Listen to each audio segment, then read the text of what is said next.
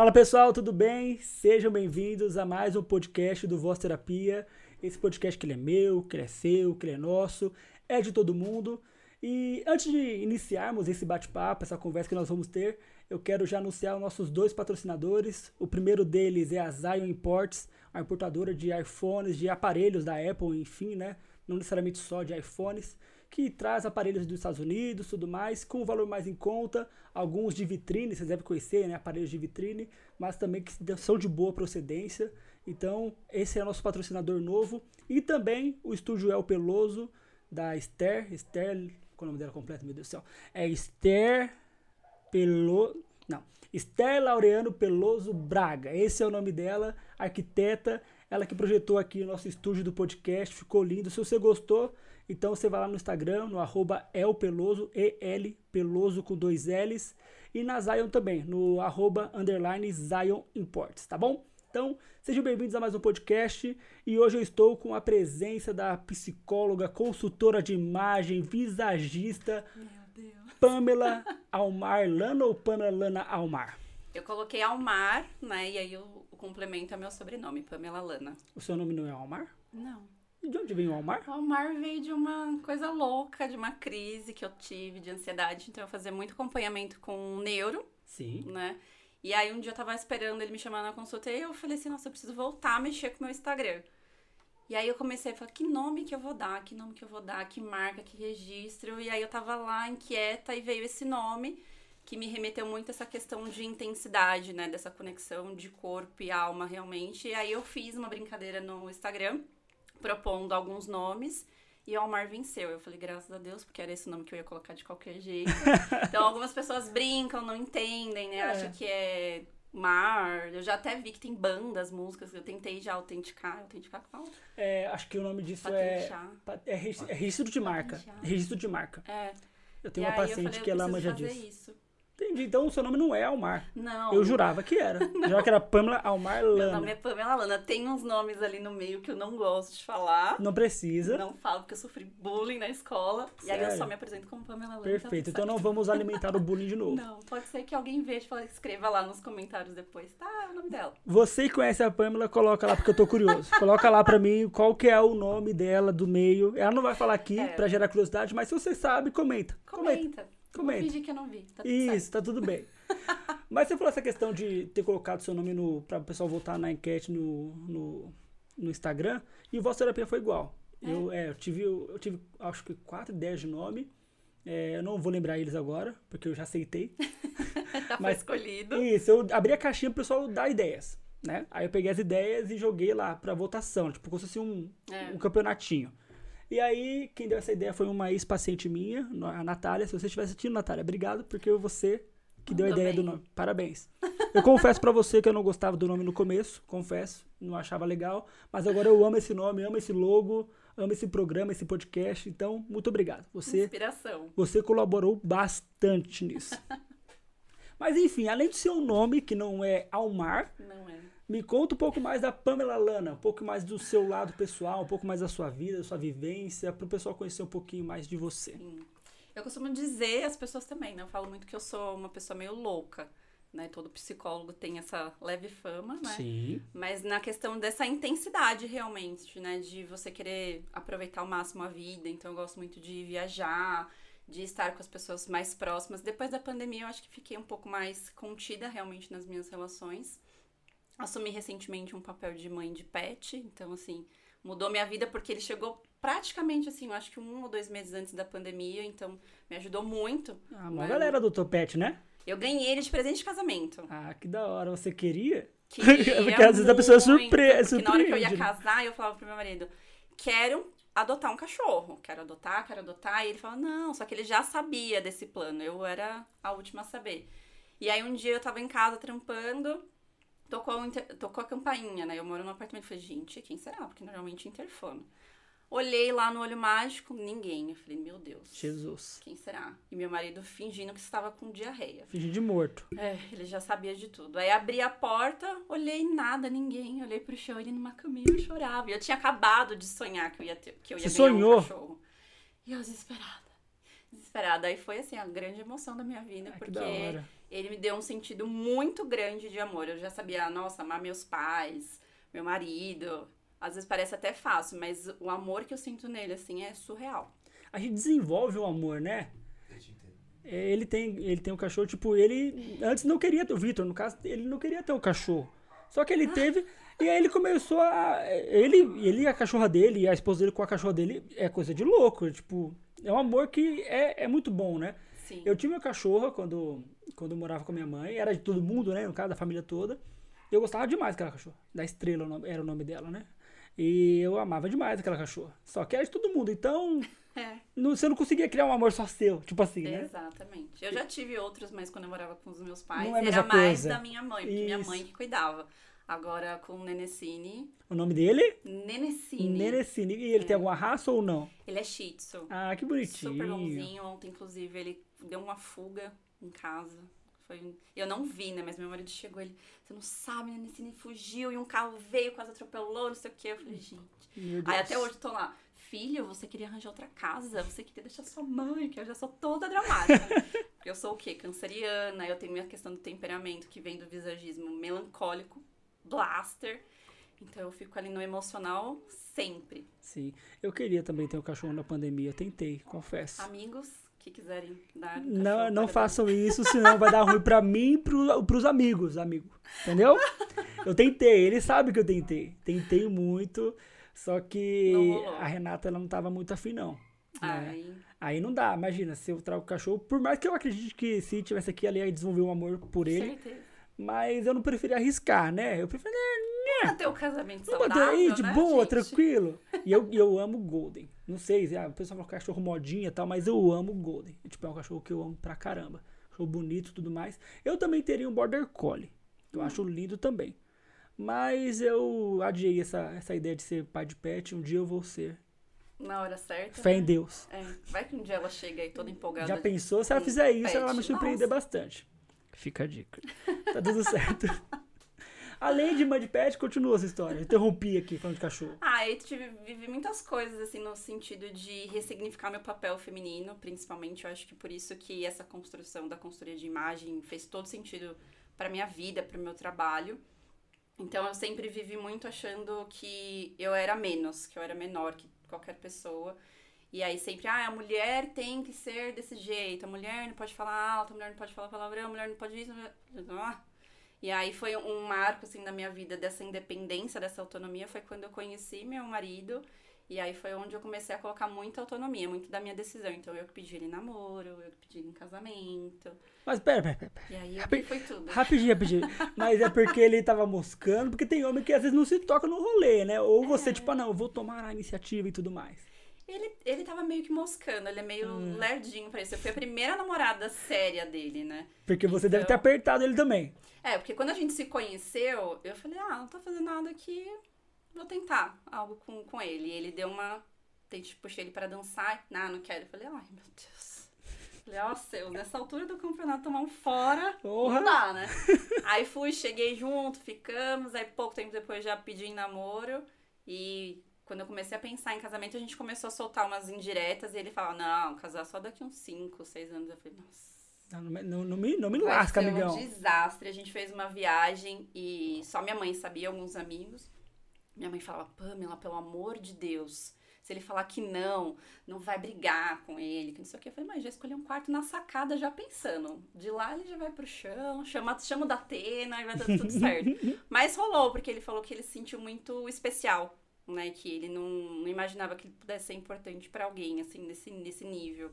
E aí foi um grande reconhecimento pra mim. Eu falei, nossa, eu vou mostrar pras mulheres que a gente pode. tem- Eu recebi muitos comentários, nossa, mas eu que não quero casar desse jeito, eu quero ser pedido, que não sei o quê. Eu falei assim, mas tem Ah. a questão da escolha também. A gente pode se colocar no papel de escolher. É, porque tem a gente não vai entrar nesse errado. assunto tão profundo, mas é, É. questão muito cultural, né? De tipo, a mulher que tem que ser pedida ou não. Se você tá afim, mano, vai lá, ó. lá. garota. Se você tá afim, põe aqui pra mim, Vitor. Se você tá afim, vai. Vai lá. Não-.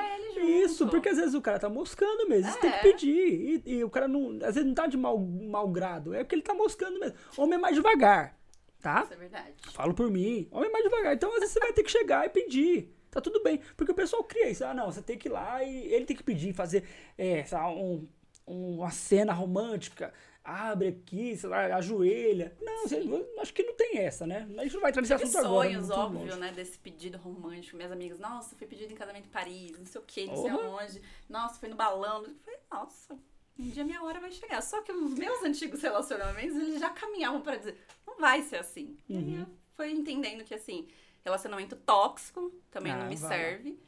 E eles mostravam muito essa questão dos ciúmes, mas como se fosse como se você fosse algo muito especial. E não é, é não, tóxico, é tóxico, não é querendo te contaminar realmente. E aí veio o musão quebrando paradigmas. Eu tive muito preconceito de amigas, do meu pai, que meu pai é aquele homem lá, na mulher não pode fazer isso não. Quando eu contei pra ele, foi, como assim? Tá noiva? Não, ele não veio aqui, não sei o quê. Aí foi, mas aí se adaptou. E aí, no dia do meu casamento, foi a primeira vez que ele assumiu que admirava esse tipo de situação. Ah, que legal. Porque muitos amigos dele estavam presentes e aí foram elogiar. E aí ele veio e comentou, nossa, muito bom o que você fez. Ah, obrigada. E aí eu, só por curiosidade mesmo, como foi o pedido? Onde foi? Como é que foi tudo isso aí? A gente foi para Penedo, lá no Rio de Janeiro, numa pousadinha. Aí eu montei aqueles negocinhos de com fotos tinha um vídeo nosso com retrospectiva e um quadro, assim, com montagem escrito Quero Casar Comigo. E aí a gente, eu preparei tudo na sacada enquanto ele ficou preso no quarto, ele saiu e. Aceito! Pensão! não aceitando você ver, estragar o final de semana. ah, que é, legal. Diz cara. ele que nem chegou a cogitar que não, né? Que bonitinho. Talvez ele não fale o contrário. Qual o nome do nosso amigo? Davidson. Davidson, Davidson, você é o cara. Davidson, parabéns. Parabéns porque você quebrou paradigmas, quebrou aí algumas situações que envolvem machismo e tudo mais. Parabéns, cara. E eu acredito que ele, que ele seja feliz com você e você com ele, porque Sim. vocês se completam. Superamos aí pandemia juntos. Ah, beleza. Cara, uma galera separou. Muita gente. Assim, de paciente, acho que teve uns 3, 4 assim, que separaram, então tava tendo uma crise forte, assim, ferronha. É. Uma galera. No começo, assim, a gente se aproximou muito. A gente falou, nossa, olha só, que delícia, que casalzão maravilhoso de pandemia. Aí a gente chegou uma época assim. Cada um na um sua. um quarto, aí fica na sala, fica no quarto quando já não aguento mais a sua cara. E a gente conseguiu trabalhar muito, né, através de, desse diálogo, da comunicação, para entender o que era importante para os dois e para a relação. É a questão da conversa, a gente tem que conversar. Sim. Se alinhar, entender. Acho que é isso. Tipo, porque o pessoal fica assim. O maior.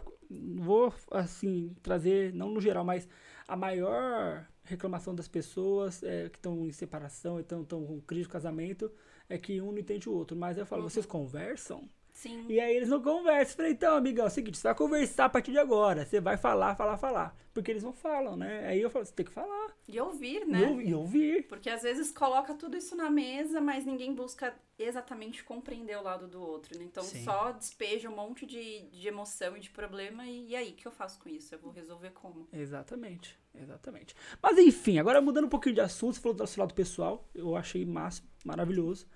Mas você é psicóloga você é consultora de imagem, você é visagista, Sim. você é multitarefa, multicoisas, e isso é ótimo. Mas como é que foi isso? Como é que você escolheu? O que veio primeiro? O que não veio? Como é que, como é que isso tudo surgiu? Psico veio fortemente primeiro, né? Me formei em 2015 na Metodista. E aí eu sempre que eu, eu saí do, do ensino médio, eu já queria muito ir para faculdade. Uhum. E aí eu uhum. fiquei em dúvida entre psicologia e jornalismo, porque eu gostei, eu sempre gostei muito de escrever. Minha irmã é jornalista. E aí eu comecei a entender que jornalismo não é só escrever, né? Tinha, tem uma profundidade além disso. E aí fui estudando essa questão de me apaixonar realmente pela mente humana, de entender comportamento, emoções. Falei, vou nisso daqui. Então, desde o princípio, assim, eu escuto algumas pessoas que foram migrando de carreira, ah, não me identifico mais na psicologia, mas para mim sempre foi uma paixão. E desde então eu sempre queria trabalhar muito. Então, quando entrei no RH, foi uma. Nossa, RH tem a ver com psicologia é sempre assim, esse, esse estágio, né? Pra, de você chegar no organizacional para depois, lá no final da faculdade... É sempre assim. É. Comigo foi assim também. Fiquei no RH por... Anos. Três anos. Eu trabalhei de fiscal, de consultoria... Não, é, fiscal, controladoria fiscal, né? Mexer com imposto e tudo mais. Aí fui pro RH, fiquei três anos. Aí eu fui chutado... Melhor coisa, o melhor chute na bunda que eu levei na ah, vida. Tá vendo? Eu até fiz um, uma brincadeira, falei, gente, às vezes você precisa levar um chute na bunda de um namorado, de, de uma namorada. Com certeza. E esse chute na bunda não necessariamente é um problema. No começo, bate aquele luto, aquela bad, né? Você fica meio mal. Mas depois você percebe que foi bom. Pra mim foi ótimo. Porque eu já atendia. Eu saí do trabalho, saí um pouquinho mais cedo e ia atender. E aí eu atendi duas, três pessoas tal. Só que e é, o, o RH me atrapalhava. Não ia pra frente. Eu falei, mano, tem que rolar. E eu fui, levei o chute na bunda, rolou. Maravilha. Ah, você que chutou a bunda? Não, é eu fui chutado. Ah, tá. É uma beleza, mas Fizeram um favor. Não, deram uma. se um ele soubesse, é, se ele soubesse o quanto me fizeram bem, Mas é o que, pra quem quer fazer a clínica, né, gera muito essa expectativa, porque a gente só vai ver isso no último, nos últimos anos, né, dois últimos anos na Exato. faculdade, e trabalhar realmente depois de formar, só com CRP. E ainda algumas pessoas próximas conseguiam estágio em hospital, em centros comunitários, mas eu nunca consegui. Então eu falei, ah, vamos ficar aqui no, no organizacional, ver o que, que vai dar. E aí eu fiquei por muitos anos, né? Eu trabalhei em empresa de treinamento, de comunicação, que foi onde eu fui tentando desenvolver essa parte da minha timidez também. É, foi, era muito difícil, porque eu tinha que trabalhar com exposição o tempo todo, né? Fazer é, reunião. Na época de pandemia, a gente começou a fazer workshop online e eles me colocavam para apresentar. Eu falava, Deus do céu. Era sete da manhã, eu já tinha que dar, é, bom dia, sejam bem-vindos. O RH, a pessoa do RH, Ai, ela tem que demonstrar um carisma. é surreal. Tinha dia que eu tava um cocô, tava É um, um lixo. É, e aí era integração. Ai, meu Deus. Sejam bem-vindos à empresa. Não, não, não. Nós somos assim, somos. Ah, entendi que você não queria estar ali, cara. Você queria xingar a empresa. Você estava Sim. pistola com a empresa, tinha que você baixar em E você. defender ali, né? É, Vestindo a camisa. me chamar, eu não vou falar o nome que me chamavam na época, né? Porque eu vou expor a empresa, mas chamava tipo É. Zé Empresa, porque eu era tipo vestia a camisa, entendeu? É, pra ver como que, que nós somos, né? A gente, por mais na dificuldade, a gente tenta ali o máximo defender algo que não é nosso, né? E foi onde deu esse estalo, que eu falei assim, não quero defender o sonho de uma empresa, que também não tem nada a ver com os meus propósitos. E aí, nessa época de pandemia que eu trabalhava em casa, eu falei, não posso mais fazer isso com a minha vida, gente. E aí eu tive problemas com, com burnout, fui fazer tratamento psiquiatra, terapia, nananã. E aí meu marido falava, né, que ele escutava o meu trabalho, ele falou assim, cara, é surreal o que você faz. Ele falou assim, como que você consegue? Ele falou assim, pra mim, eu já consigo identificar que é forçado. Porque você não é assim. Eu falei, eu tô tirando força que eu não sei de onde. Mas foi muito difícil. Eu queria sair, pedir demissão da empresa há muito tempo, mas a família não apoiava. Ah, você tá na pandemia, como você vai correr esse risco? Meu marido também tinha muito medo. Até que eu cheguei um me- momento eu falei, não dá. Né? Porque aí eu vou ter dinheiro na minha conta, mas ninguém vai lá me visitar no Bezerra de Menezes, né? Porque quem vai ficar com as sequelas disso, né, emocionalmente, sou eu. Então eu falei, não, não é isso que eu quero. Eu Perfeito. comecei a pesquisar cursos, que foi onde eu cheguei na consultoria de imagem, onde veio essa né, enxurrada. Eu falei, poxa, por que, que eu não pensei nisso antes? Né, tem tudo a ver com o que eu quero trabalhar. Meu foco é totalmente voltado para mulher, pensando nessa questão de autoestima, dessa independência realmente emocional, de vida, de tudo. E aí eu, deu mais certo do que eu imaginava. Então, quando eu saí da organizacional, eu ainda comecei só estudando e eu falei, ah, vou mandar alguns currículos para clínica, que se der certo, só ano que vem. Eu queria, eu parei de trabalhar em outubro, eu queria tirar um- alguns meses sabáticos. Mas na semana seguinte já vieram propostas de, de clínica, eu falei, ah, vou pegando um- uma agenda menor até reconstruir muita coisa e depois pego forte, né? E aí eu tinha ideia, nossa, vou começar a trabalhar com a consultoria só daqui um ano. Imagina. Três, quatro meses depois a agenda já estava cheia, foi dando certo. Aí eu fui me especializando, onde eu trouxe o visagismo também para contribuir. E tá sendo maravilhoso. Pô, Mulherada no poder. meu, que, que. Não, de verdade, que exemplo de empoderamento, porque você passou por uns perrengues fortes, velho. Sim. Umas coisas pesadas. E você ter conseguido dar a volta por cima, perfeito, parabéns. Eu não sabia dessa história. É, foi praticamente assim por força de vontade própria, sem contar muito com apoio. Claro que não era por, por mal da, da minha família e tudo mais, mas porque eles tinham muito medo. E eu falei assim, gente, se eu ficar só nesse medo aqui, eu, tava, eu já tava com medicação muito forte, eu não conseguia dirigir, eu esquecia muita coisa. Pra você ter ideia, teve uma época que eu fui guardar meu pijama dentro da geladeira. E eu levei pro meu psiquiatra. Ele falou, então, se continuar assim, a gente vai ter que pensar numa internação. E eu falei assim, gente, eu não, Deus não quero passar por isso, né? Eu tenho tantas outras coisas pra pra viver. Preciso focar na minha saúde e, eu- e empresa, trabalho é, é uma consequência, né? Se eu estiver feliz, coisas boas virão, né? E eu sempre falei muito, nossa, a partir do momento que eu fechei uma porta que estava me adoecendo, eu consegui ter a janela, ter luz entrando, e eu falei, nossa, É, o mundo tem cor ainda. é Então foi muito exatamente. importante pra mim essa virada de chave. Não, perfeito. Essa história é muito boa. De verdade. Eu tô, tô besta aqui. muito bom. E como funciona o seu trabalho como consultora de imagem? Como é que flui isso? Me explica um pouquinho o que é um consultor de imagem, o que ele faz, até para o pessoal entender também o que, que Sim. você trabalha. Então, na consultoria de imagem, eu trabalho com todo o aspecto realmente do visual. Claro que eu sempre reforço para os meus clientes, para quem aborda, no sentido que, assim, não é priorizar uma roupa, né? O look.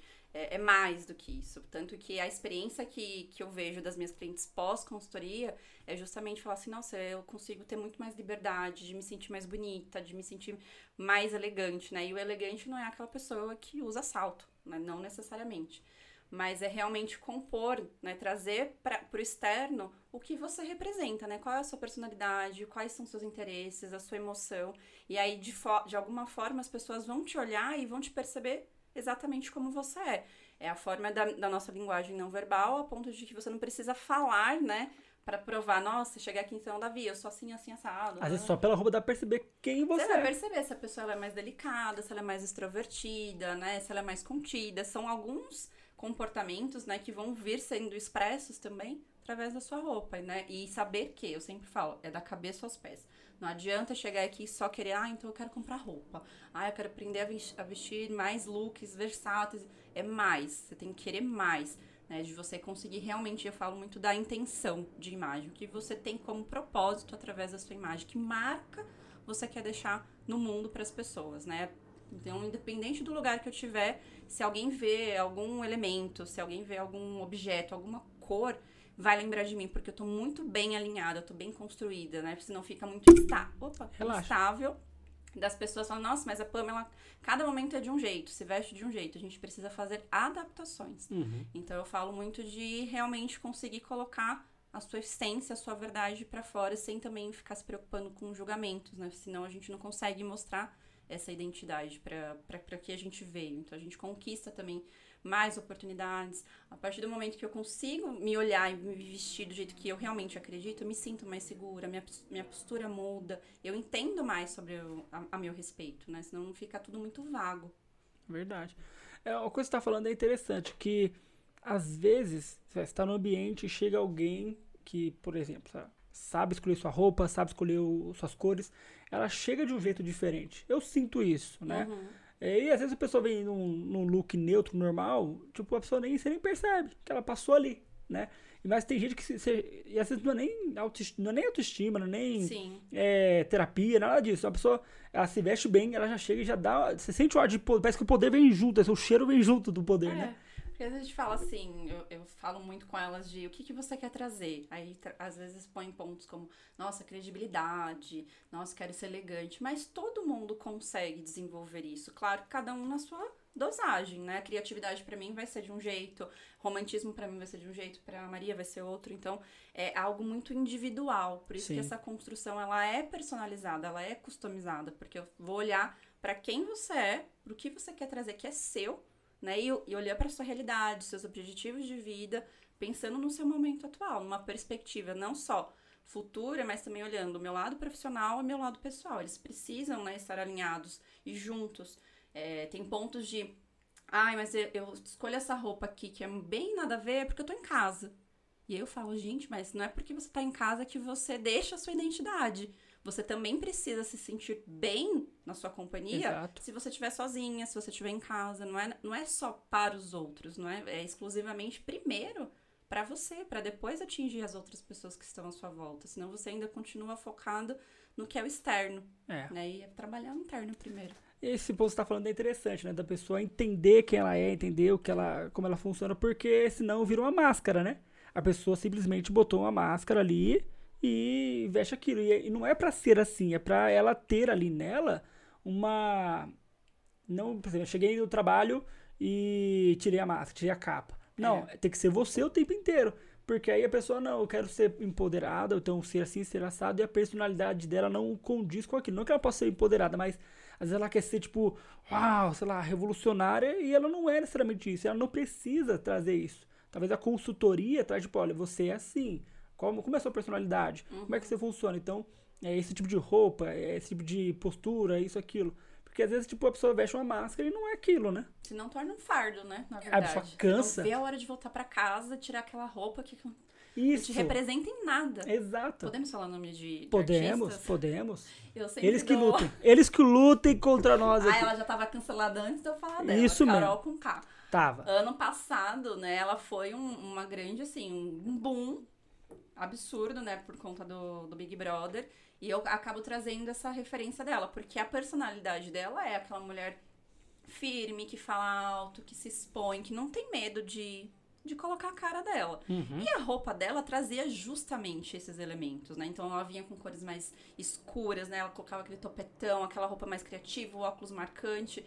E aí, quando ela saiu cancelada, alguém foi lá fazer essa construção de imagem Com certeza dela que foi. deu muito errado. Eu lembro, assim, nitidamente dela no Faustão.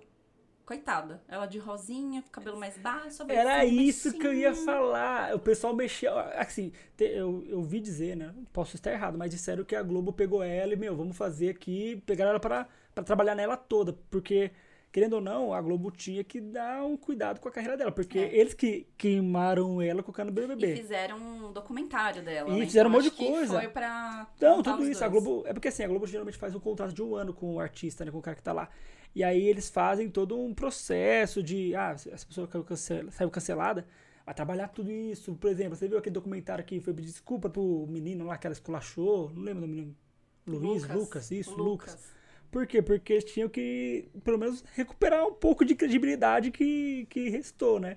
É, e às vezes pra ela, ela não queria pedir desculpa. Ela podia É. continuar cancelada e tentar achar ali Isso. outro, outro público. Mas aí ela foi lá, mudou a roupa, mudou o jeito, tudo mais. Então Sim. foi também todo um trabalho, E né? ela foi do 880, né? Porque aí colocaram ela em roupas muito românticas, muito delicadas. E ela não é, gente. É. A delicadeza dela talvez venha em, ou- de, de outras outra formas. forma, né? Porque eu sempre falo, a mulher ela consegue ser é, delicada e sensual, cada um à sua medida, porque ela tem ali seus valores. Então a gente precisa respeitar isso. E pra ela deve ter sido um sofrimento. Eu acho que se ela olhar o álbum dela e falar, nossa, meu Deus, 2020 eu tava desse jeito, deve ser um surto. E eu acho que isso deve também gerar uma questão, assim, um conflito de personalidade, a sua autoestima, porque você olha e fala, nossa, as pessoas querem que eu seja desse jeito pra me validarem. E Uhum. não é. Né? Você tem que conquistar de acordo com o que você é e usar, claro, que as suas ferramentas, as suas potencialidades a seu favor, né? Como seu recurso. Você já tem suas ferramentas, você não precisa criar algo novo. É só potencializar elas. Sim. E aí você entra no caminho. É, eu você- aqui só pra equilibrar os pratos, né? E mostrar pra elas que elas já possuem essa capacidade, né? Que elas já podem se sentir bonitas, que elas já podem saber que elas conseguem escolher peças, que elas conseguem montar looks, que elas podem levar a comunicação delas de forma mais assertiva. Só precisa trazer pra consciência, que é onde que eu realmente trago esse olhar da, da psicologia. Não faço uma terapia, mas a gente consegue ter uma clareza maior de que ponto que tá meu autoconhecimento, minha autoestima, como que eu faço pra me perceber mais, se eu tenho demandas específicas, então eu já vou conseguindo clarear um pouco mais pra elas. Entendi, perfeito. Você já deu a letra que você trabalha somente com mulheres. Sim. Homens não. Não, eu tenho pouca procura do, do gênero masculino, eu acho que é porque eu também deixo bem eu te claro. procurei depois que eu fiquei da cor da parede do meu story. Lembra? Tava, era Uma cor, era cor. Eu tava, eu tava camuflado na parede. Era. É que eu amo essas cores, eu amo verde e roxo, velho. Aí. eu- É, uma Aí eu- identificação. é, aí eu te Não tava procurei. Mas eu não tenho procura de, de público masculino. Não, eu, eu já tive alguns, coisas assim, bem pontuais. E aí, quando é pra trabalhar numa consultoria completa, eu direciono pra colegas que fazem esse tipo de trabalho. Homens ou mulheres? Esses colegas. Ah, minhas colegas mulheres. Ah, eu não conheço consultor de imagem homem. Não sei se existe, se tiver, inclusive. Ah, acho que deve ter, né? Com deve certeza. ter, deve ter, mas eu não, não mas, é um, conheço. mas é um, um, um campo grande. Se o cara fosse é, visionário, ele entraria aí e fazia um Sim. negócio. Tanto que eu tenho amigas que investem, né? Elas acreditam muito. Eu acredito, só que o meu propósito é diferente, né? Tanto que eu mudei essa abordagem no, no Instagram. Porque antes era só pra, pra psicologia. Então, eu tinha homens, mulheres, tinha de tudo um pouco, todos os perfis. E aí, conforme eu fui fazendo esse ajuste, tanto que aí tive uma, uma, uma queda de seguidores, porque o homem vai Normal. chegar lá e vai falar: esse assunto não é pra mim, então ele. Ele sai, de repente ele pode vir indicar pra Isso é pra bom. namorada, pra mãe, pra alguma, pra alguma amiga, mas aí não faz mais sentido pra ele. O máximo que eu faço com o homem é coloração pessoal. Agora, trabalhar todas as outras etapas eu indico. Ah, uma coisa que eu não te perguntei. Quando você faz sua consultoria, você pega aqueles paninhos e coloca aí na- no pescoço da pessoa e vai vendo se Sim, é combina a ou parte da não? coloração pessoal. Você trouxe? Ai, Você poderia não. ter trazido, eu queria fazer Ah, pra mas- comigo, pra ver como é, como é a cor que ia ficar. Mas a gente ia ter interferência da iluminação. Ah, tá. Eu não, eu não costumo fazer à noite. Talvez aqui você tenha esse suporte que daria pra, pra fazer. Eu faço sempre de manhã porque é a luz mais natural. Sim, que é a Né, luz que depois mais da- dura, né? Das quatro, assim, da tarde, já falam que não é o ideal. E aí tem gente que vai pros recursos das lâmpadas, né, ring light, e dá pra fazer. Eu Uhum. costumo sempre combinar de manhãzinha, porque acaba... Eu, eu me sinto mais segura até pra deixar ali bem claro pra, pra cliente. Aí a gente vê lá os efeitos da, da Legal. cor.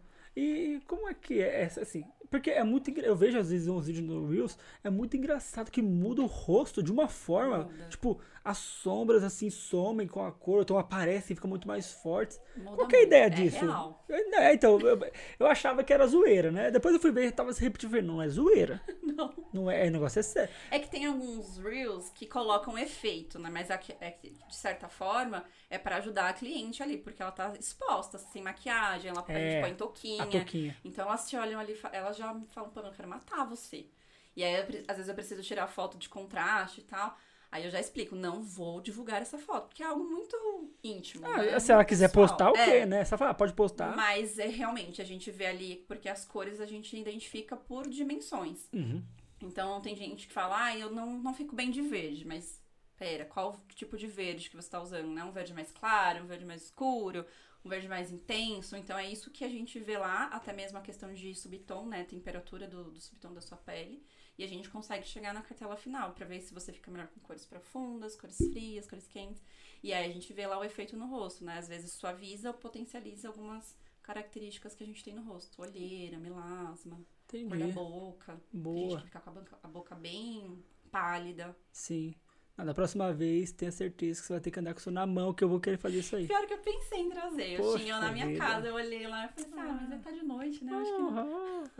Devia ter te Podia pedido. fazer ao vivo. Podia ao caramba. aqui, ó. Olha. Eu tinha falado, Cara. Davi, o preto não fica bom em você. Não fala isso. Não, eu não fala isso. É o terror Do homem. mundo. Do homem, Não, é, de todo, todo, mundo. mundo. Todas as mulheres falam assim, preto. Não fico sem preto. Mas o que mais tem no meu guarda-roupa é preto. Uhum. E aí chega lá, tem cartela que não tem preto. É. Aqui. Ai, Que Me merda. olha, meu dia. A pessoa deve ficar louca da vida. Nossa, eu paguei pra você falar que eu não tenho preto. Mas tem, né, alternativas pra gente Mas você tá lá exatamente pra isso, pra você Sim. trazer diversidade pra ela, pra que ela não É. fique frustrada que não tem preto. Ah, porque aí pelo menos assim, quer usar o preto? Dá. Né? Às vezes com um pouquinho mais de decote, ou você trabalha na maquiagem, a cor do cabelo, os acessórios, que aí já consegue Dá amenizar. Eu, por exemplo, na minha cartela não tem preto. Eu dificilmente uso preto porque não cabe na minha estratégia de imagem, já sei que não me favorece, e aí. Então, mas eu percebi isso em você, que, tipo, você não usa é, preto, óbvio, mas quando eu te vejo, me sempre, sempre me remete de cores terrosas. E seu Instagram é assim, não terroso necessariamente, mas, por exemplo, a roupa que você tá usando hoje, a cor, É claro. lembra lá o seu Instagram também. Sim. né? sim. Você, tipo, usa cores que geralmente as pessoas não usam. Mas Ah, por Você acha? eu acho porque você é consultor, então você manja das cores que tem que usar ou não. As pessoas não arriscam um, que cor é essa? Esse é um rosa, eu acho salmão, né? Salmão, sei lá. Então, É. a- é raro você ver alguém, entre aspas, colorido. Sim. Entende? É, porque aí vai muito também do estilo, né? Então, Uhum. quando a gente vai entendendo um pouco mais do estilo, pra mim, eu passei minha vida inteira achando que um dos meus estilos seria o sensual. Fui descobrir agora, há quase 30 anos, que eu, Que não não. Sou, que eu sou romântica. Eu, "Ah, gente. E aí era onde eu olhava lá e falava, nossa, tem alguma coisa errada. E eu me sentia mal. Mas era porque eu tava vestindo peças que não tinham nada a ver comigo. Mas voltando pro sentido de cor, é, eu tenho um- uma equipe, né, que, que faz o, a minha social media, ela criou uma identidade visual e ela faz todo um, um briefing, né, de o que, que você quer com a sua É. identidade. E aí eu falei pra ela contemplar essas duas propostas, né, de consultoria de imagem e a psicologia. Onde as pessoas pudessem olhar ali e se sentirem acolhidas através de cor também. E aí eu tenho o símbolo da minha marca, né? O nome da marca, tudo, as linhas, né? De, de da, da, da, das letras, das A grafia, fontes. né? É, também tudo pensado nisso. Sim. Claro que ela super ajudou com, com esse papel. Mas eu vejo, assim, meus stories de uns dois anos, um ano e meio atrás pra agora, é, eu usava muito preto. O meu guarda-roupa era praticamente preto e branco, que são cores que eu pouco uso hoje. Uhum, sim. É, esse ponto é interessante. Para nós que trabalhamos com a internet, é essencial a gente passar por uma identidade visual. É. É essencial. Por exemplo, eu nunca achei que eu ia gostar de roxo e verde. Nunca achei. E aí eu, eu fiz um post, foi, nossa, faz muito tempo, que eu repostei, né, velho? Eu peguei a imagem da internet, eu não manjava nada. Aí repostei e aí eu coloquei o roxo e verde. Aí eu fiz um logo fake lá, zoadaço, Sempre, né? com, com o da psicologia e a cor roxo e verde. Aí eu comecei a gostar. Aí eu achei um cara pra fazer pra mim esse logo que tá aí. Falei, cara, me ajuda. Aí ele foi lá, criou a logo comigo e tudo mais. Show de bola. Aí eu amei. Essa logo é, meu, é minha vida agora. Eu só tenho que registrar pra ninguém roubar. Ah, você também tem. o- Eu tenho, o eu fiz. Meu também. Você também tem? Tenho. Só que ele é um pouquinho diferente, né? Sim. Eu tenho aqui também. Ah, É, nós psicólogos amamos o cérebro, né? Não O que acontece? gente, a gente é louco. acontece. Foi a primeira tatuagem que eu pensei, eu falei, vai sério. É, a gente tem o que com o cérebro, né? É, Eu acho que todo, 9, 10, 9 de 10 psicólogos têm o cérebro É. no- na logo dele. É, que faz todo sentido, não tem como a gente fugir muito disso. Talvez alguma pessoa pense diferente, eu não tenho É. essa criatividade, né? Não, Mas ela fez lá com as linhas bem delicadas. sim. E agora a gente tá refazendo um pouco disso. E aí a gente entra com as linhas, né? Que eu falo muito pra ela do visagismo. Que ela queria trazer muito a proposta de linhas curvas.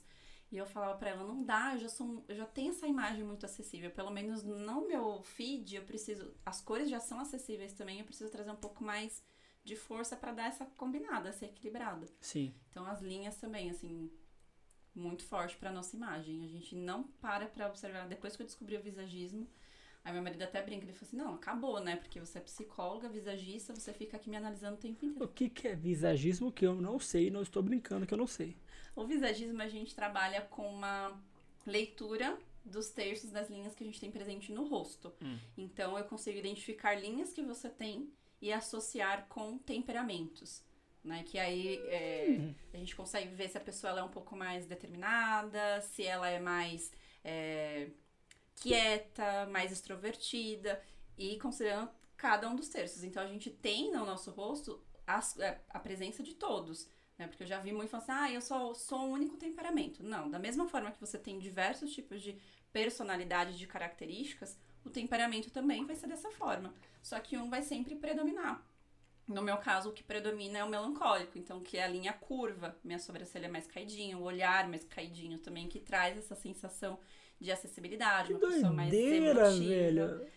Eu, eu, e esses eu? dias des... tava decifrando desenho animado. Não, de- acreditando. decifra eu aqui. Eu tô curioso agora. O que, que eu sou para as minhas linhas assim? Ó, o seu, muito provavelmente a gente tem aqui esse terço da região do racional como mais evidente pra você. Mó testona, né? Mó Porque a testona. Eu peguei do meu pai essa testona aqui. É muito engraçado. Olha como as pessoas são. Quando eu falo que a testa é pequena, eu falo, tá falando que eu sou burra? Não é, gente. Não tem nada a ver com intelecto, assim, no sentido se a pessoa sabe muita coisa ou não. Ah, Mas o quanto que esse lado aqui pra você é importante. Então, muito provavelmente você seja uma pessoa mais racional. É, a gente vê sobrancelha, que você tem uma sobrancelha mais grossa e ela também é mais reta, que tá, traz também esse foco de determinação, né? De, é, de uma pessoa um pouco mais pé no chão. Aqui a gente tá falando da divisão entre o terço da razão pra emoção, que é, que é o olhar. certo. Aí vai, tem os olhos, tem nariz, tem boca, e aí através disso, juntando ali com o que a pessoa tem de objetivo de imagem, a gente vai trazer ou novas linhas, ou não, né? Porque a gente vai no intuito de suavizar ou potencializar tudo isso. Que No meu hora. caso, que eu sou muito melancólica, eu não quero potencializar, porque eu já potencializo através das cores Sim. já traz essa acessibilidade. Então eu já faço aquele cabelo um pouco mais sanguíneo, mais bagunçado, já ponho uns, uns, uns acessórios também mais pesados pra não ficar tudo muito delicado. Que legal. Claro que se fosse meu objetivo, tá tudo certo, mas se não é, aí a gente tem né, um corte de cabelo, no caso dos homens a barba, o óculos, como que pode trabalhar isso a seu favor. É incrível. É assim. incrível Depois que eu mesmo. descobri, que eu fiz, eu não consigo parar mais. Tudo que eu olho.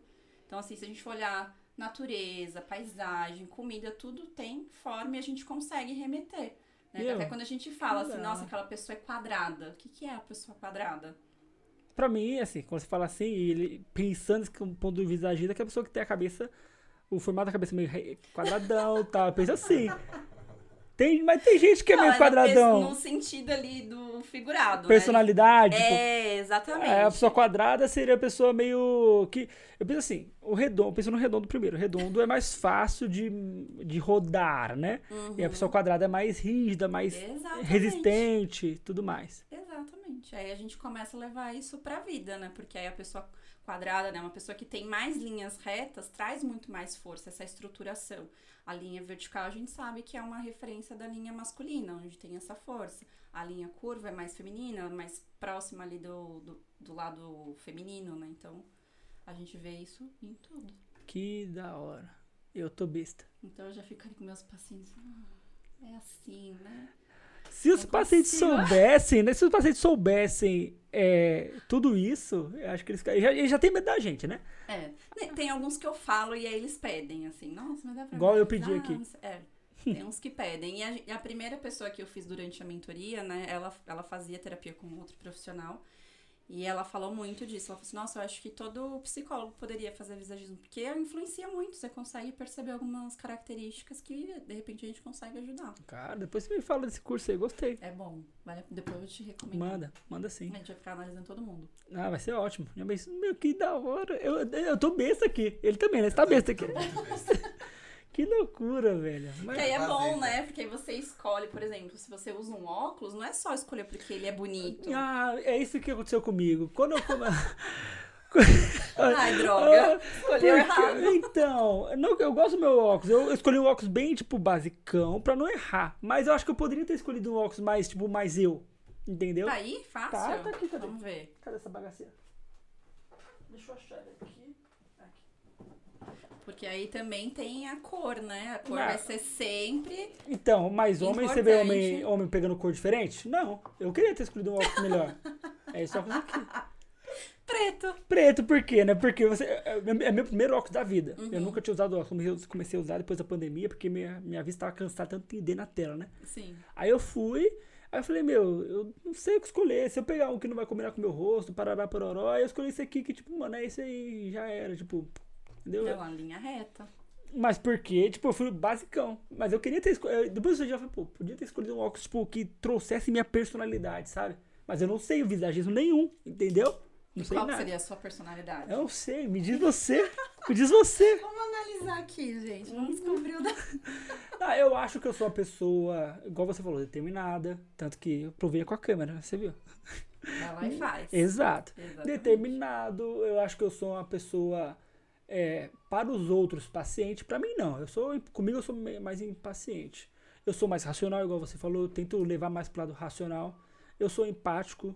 Ah, sei lá, eu sou essas coisas aí. Que é difícil a gente falar da gente, né? É muito difícil. Mas, por exemplo, você tem as linhas do seu óculos que são retas tanto em cima quanto embaixo. Sim. Então vai trazer mais força ainda para sua imagem. Se há uma coisa que você não quer propor, aí dá pra reavaliar. Ainda mais que aí você traz no, no preto, né? Que também traz essa solidez. Então, quando eu falo do visagismo, a gente tá contemplando o quê? Linhas, cores e formas. Tudo isso vai trazer alguma linguagem pro nosso rosto, né? Então, ve- o que se, se o João usar o mesmo óculos que, que o seu, mas em outra cor, não vai ser já a mesma comunicação. Vai ter um pouquinho mais de suavidade, porque, sei lá, ah, tá- é o mesmo óculos no branco, Sim. no rosé, no laranja, o laranja, né, que é aquela expansão, energia. Então, e aí onde que vai afetar? Porque aqui é, é a área emocional. Então, eu tô dizendo pro outro quanto que eu estou também disponível, aberto para as relações. E aqui embaixo a gente tá ligando pros terços de, de- das vontades, da comunicação. Então, como que eu quero que essa comunicação seja, né? Mais fluida, mais firme, né? Mais extrovertida. Então, tem uma análise, assim, absurda para ser feita. É, então eu não, fico, eu não fico feio com o óculos, mas eu acho que. Mas eu acho que poderia ficar melhor, sabe? Eu acho que eu escolhi certo pra um primeiro óculos da vida. Com certeza foi o certo, tipo, básico, isso aqui, levinho, de boa. Tinha outros lá muito. né? Eu falei, é muito ousado pro primeiro óculos, né? Vamos na moral. Na próxima vez eu escolho um óculos mais diferentão. Pode ser, né? né? Porque talvez você Aí não você me ajuda também. Um, um Isso, ousado, Exato, né? né? Porque aí eu vejo que esse pessoal que é mais despojado usando uns óculos muito loucos. Eu, acho, eu fico, nossa, que cara da hora com esse óculos. Mas talvez em mim ficaria zoadão. É, então, é até onde dá pra ir uma ousadia pra você. Quando a gente fala de imagem, a gente fala de autoestima, né? Tipo, não tem como não linkar uma coisa na outra. E como funciona pra vocês? Como é que você relaciona esses dois? Pra mim, eu relaciono no sentido de realmente a pessoa conseguir se vestir dela mesma, né? Então, a, na forma que ela consegue fazer, seja lá com a maquiagem, com a roupa, com as compras novas, para que ela realmente consiga não ficar naquela sensação de ser representada, né? Vamos pensar assim, não, estou criando algo novo. Não, estou ressignificando as minhas questões, né? Porque vai ter dias que a gente vai se sentir meio mais pra lá do que pra cá. Mesmo eu, como consultora de imagem, sou psicóloga, né? Um dia Normal. não, perfeito. O pessoal acha que a gente tá sempre de oh, lá em cima, lá. Não, a gente também passa Sim. por dias ruins. A minha personalidade, ela gosta muito desse lado mais vaidoso. Então, quando eu começo o dia e eu não me arrumo, já é uma coisa que eu falo, nossa, tá, tem alguma coisa errada. Eu só começo a virar minha chavinha, ter mais energia quando eu realmente tenho esse tempo pra me cuidar. Seja ali fazendo a rotina de, de skincare, lendo, meditando, que eu voltei a meditar.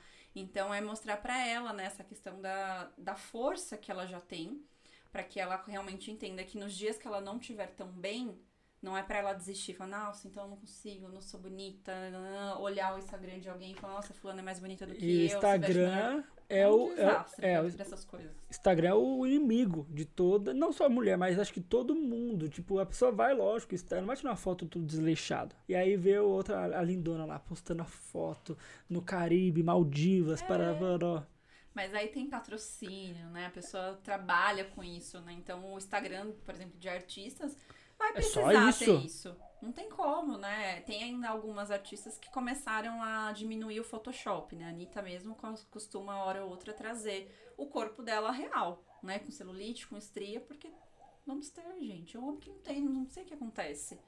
O homem tem essa dificuldade, é, pega tudo pra mulher. É, aí a A mulher. gente que sofre. Mas Verdade. eu acho que é, é olhar, não é ficar na sensação do comodismo, simplesmente acei- aceitar. Se aquilo te incomoda a ponto de realmente te limitar muita coisa, como que você pode melhorar?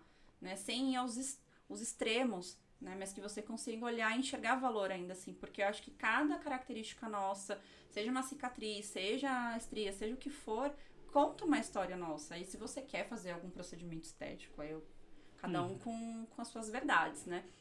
Mas que seja porque você acha que vai fazer melhor, não porque você viu que todo mundo tá fazendo, nossa, todo mundo tá colocando silicone, vou colocar silicone também, porque vai- talvez você não consiga se identificar. Tem Exatamente. muitas mulheres que agora estão tirando, né, o, o Sim, silicone, tá, né? tá uma, uma onda, eu esqueci o nome que fala.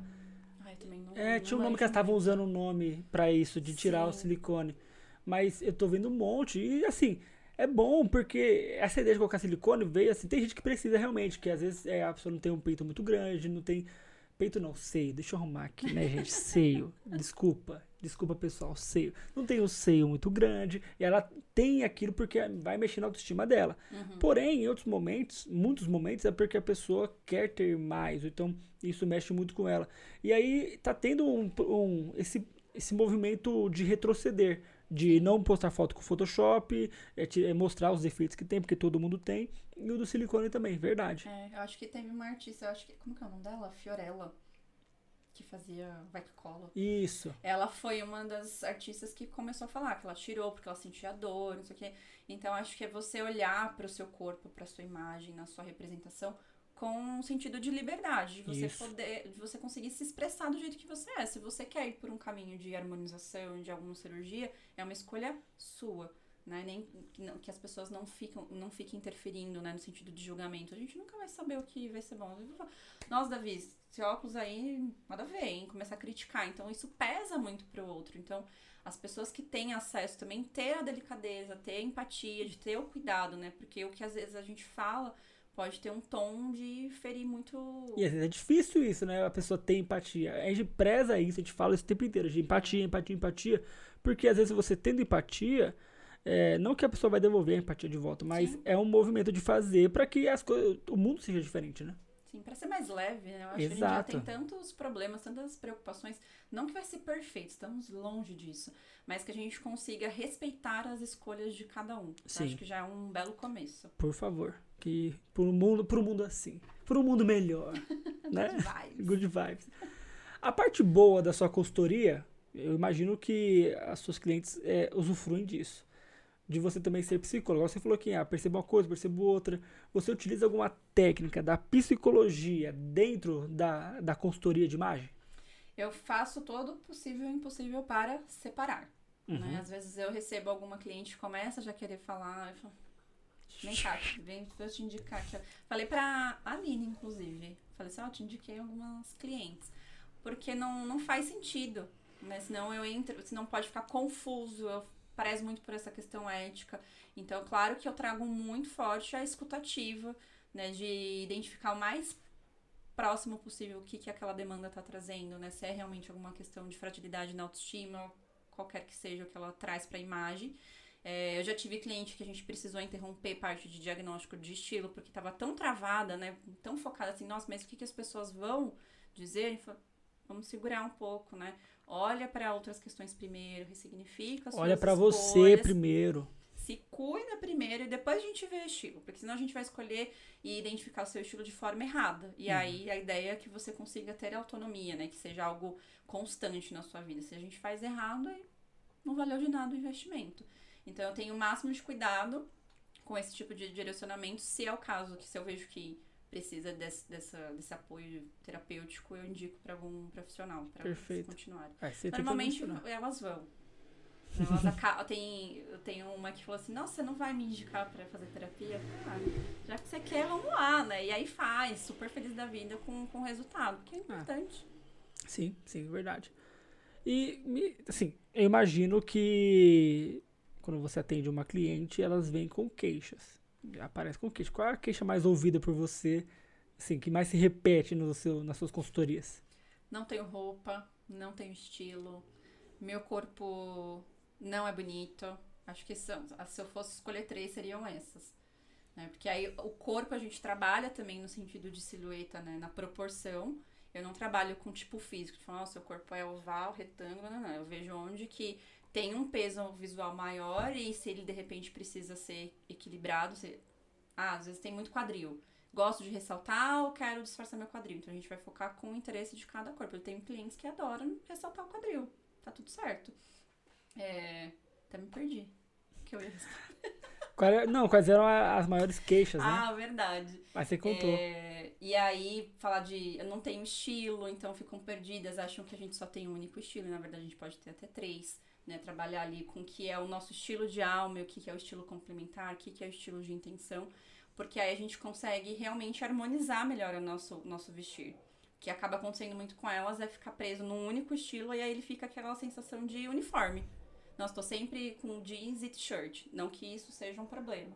Mas como que eu posso elaborar melhor, né? Se eu posso pôr um acessório, um sapato diferente. Camisa pra dentro, com cintinho. Olha essa é, uma. Tá, é. tá vendo os lá é. dicas, né? Então isso começa a dar mais da sua personalidade para o jeito que você se veste. E aí trazendo, obviamente, do jeito que você gosta mais. Você prefere uma camisa aberta? Você acha que é melhor deixar o ombro à mostra?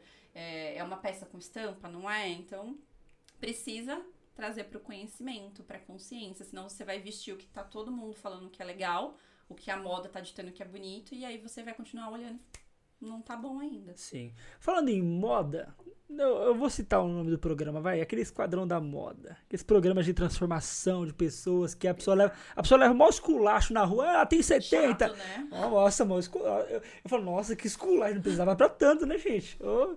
Minha mãe vivia falando pra mim nessa época. E falou ah, você devia fazer Esquadrão da Moda. Não, maior esculacho, eu meu. Venci, mãe. Venci na vida. Mas, mas, é pesado. É pesado, meu. O pessoal chega, ah, você, não, você tem 70, a mulher tem 30, coitada, né? Tanto que os dois profissionais, né, que faziam o programa, eles não renovaram, né? Era para voltar agora esse ano e eles declinaram, porque a, acho que é a Isabela, não lembro o nome dela, ela começou a se especializar mais nesse sentido de moda. Então, acho que de repente até rolou ali Não, faz tá colando sentido. mais, né? Porque pelo menos na época que eu assistia, não tinha um alinhamento de saber qual que era a expectativa daquela Sim, mulher. exato, era só fazer. Pegava tudo ali e jogava fora e isso aqui nada te E- pertence. Exato, e é isso que eu, que eu te perguntar, porque o pessoal fazia uma mudança drástica na pessoa. E a pessoa vinha diferentona tal. Como é que vai? Qual que é a sua opinião pessoal sobre esse tipo de programa, por exemplo? Eu não sei se eles faziam isso por, pra ter audiência, Por roteiro. brincadeira, não sei, né? Eu faço ideia. Mas se for levar a sério mesmo que, que rolava ali, eu acho que era realmente impedir a expressividade daquelas mulheres. Imagina, você cortar a roupa ainda, a gente consegue ir lá comprar outra, né? Trocar o guarda-roupa se tiver esse orçamento. Mas imagina mexer no cabelo. Lembra de uma mina que, que o cara cortou o cabelo? Quando ela aquele cara. Pé da vida? É, qual é o nome daquele cara lá? Esqueci o nome. Ai, não sei também. Ah, gente, eu sou rico com isso. Mas ele era famosinho. É, Rodrigo, sei lá, uma coisa assim. E ele cortou o cabelo, todo mundo sabe, vocês sabem do meme já. É, que ela cortou o cabelo dela E ela e ela odiei. Nossa, pesado. Pesado aquilo. Então, representa muito isso, né? Porque a pessoa vai lá, eles pegam, alteram a personalidade de outra pessoa, porque entendem o que é a moda. Tipo, ah, a moda hoje é isso, né? Eles falavam, não, a moda hoje é isso, aquilo, tal, tal, tal. Mas a pessoa tá afim desse tipo de moda? Como é que é? É, até assim, pra mim, na consultoria de imagem, eu não coloco que o meu pessoal, no sentido, nossa, isso aqui é bonito ou não. Não, é, não sou eu, não tô trabalhando em cima das minhas demandas. Eu preciso entender sobre questões de moda, de estilo, né, de tudo isso, pra auxiliar, pra mostrar pra essa cliente o Sim. que ela tem de possibilidade. Mas de forma alguma eu vou falar, você tem que vestir esse daqui porque é o melhor, porque eu acho bonito, porque é elegante. Não. Né? Como que ela pode enxergar formas de compensar. De repente tem um estilo muito criativo, cheio de cor, que as pessoas acham que quem usa cor é, não é elegante. Maju tá aí Lógico pra que é. desmentir completamente. Ela tem ali uma postura super elegante, ela Séria, consegue levar a credibilidade. Maravilhosa. E colorido. E aí ela arranja formas pra compensar isso, tá tudo certo. Sim. Ainda nesse mesmo programa, é, por mais que tenha esses todos problemas aí, que eu concordo com você totalmente, porque foge do que a consultoria de imagem é. Mas parece que no final, eu até assisto essas partes, no final que a pessoa vem diferente, vem com um comportamento diferente, vem com uma postura diferente. É, é real? O que você Ah, acha? eu acredito muito que. Não sei se no caso do programa exatamente, mas eu vejo pelas minhas clientes. Né? A forma que elas ficam já realmente completamente diferente. né? Elas conseguem. Eu tive uma experiência com uma cliente de personal shopper dela. Fala assim, nossa, nem acredito que eu tinha todas essas possibilidades e eu só não enxergava. Então, comigo mesmo também aconteceu, né? Eu era realmente uma pessoa super insegura e a minha roupa refletia isso né? As pessoas me tratavam como uma menina. Mas não necessariamente era culpa das pessoas, era a forma que eu realmente estava colocando a minha comunicação de forma errada. Sim. E quando, conforme eu fui trabalhando isso, hoje eu consigo ter o meu papel como mulher, não como menina. Eu não quero ser vista dessa forma. Então, realmente, você fica ali, se você trabalha as cores, tudo isso de forma mais assertiva, mais estratégica, sua postura vai mudar. Quando a Sim. gente acorda naquele dia horrível, a gente fica Mortos. bad, o corpo vai respondendo junto, né? A sua postura tá ali para baixo, o seu olhar também fica mais pesado, às vezes a gente fica com olheira. Então, conforme a gente vai trazendo o aspecto mais positivo, tudo isso vai acompanhando também, Entendeu?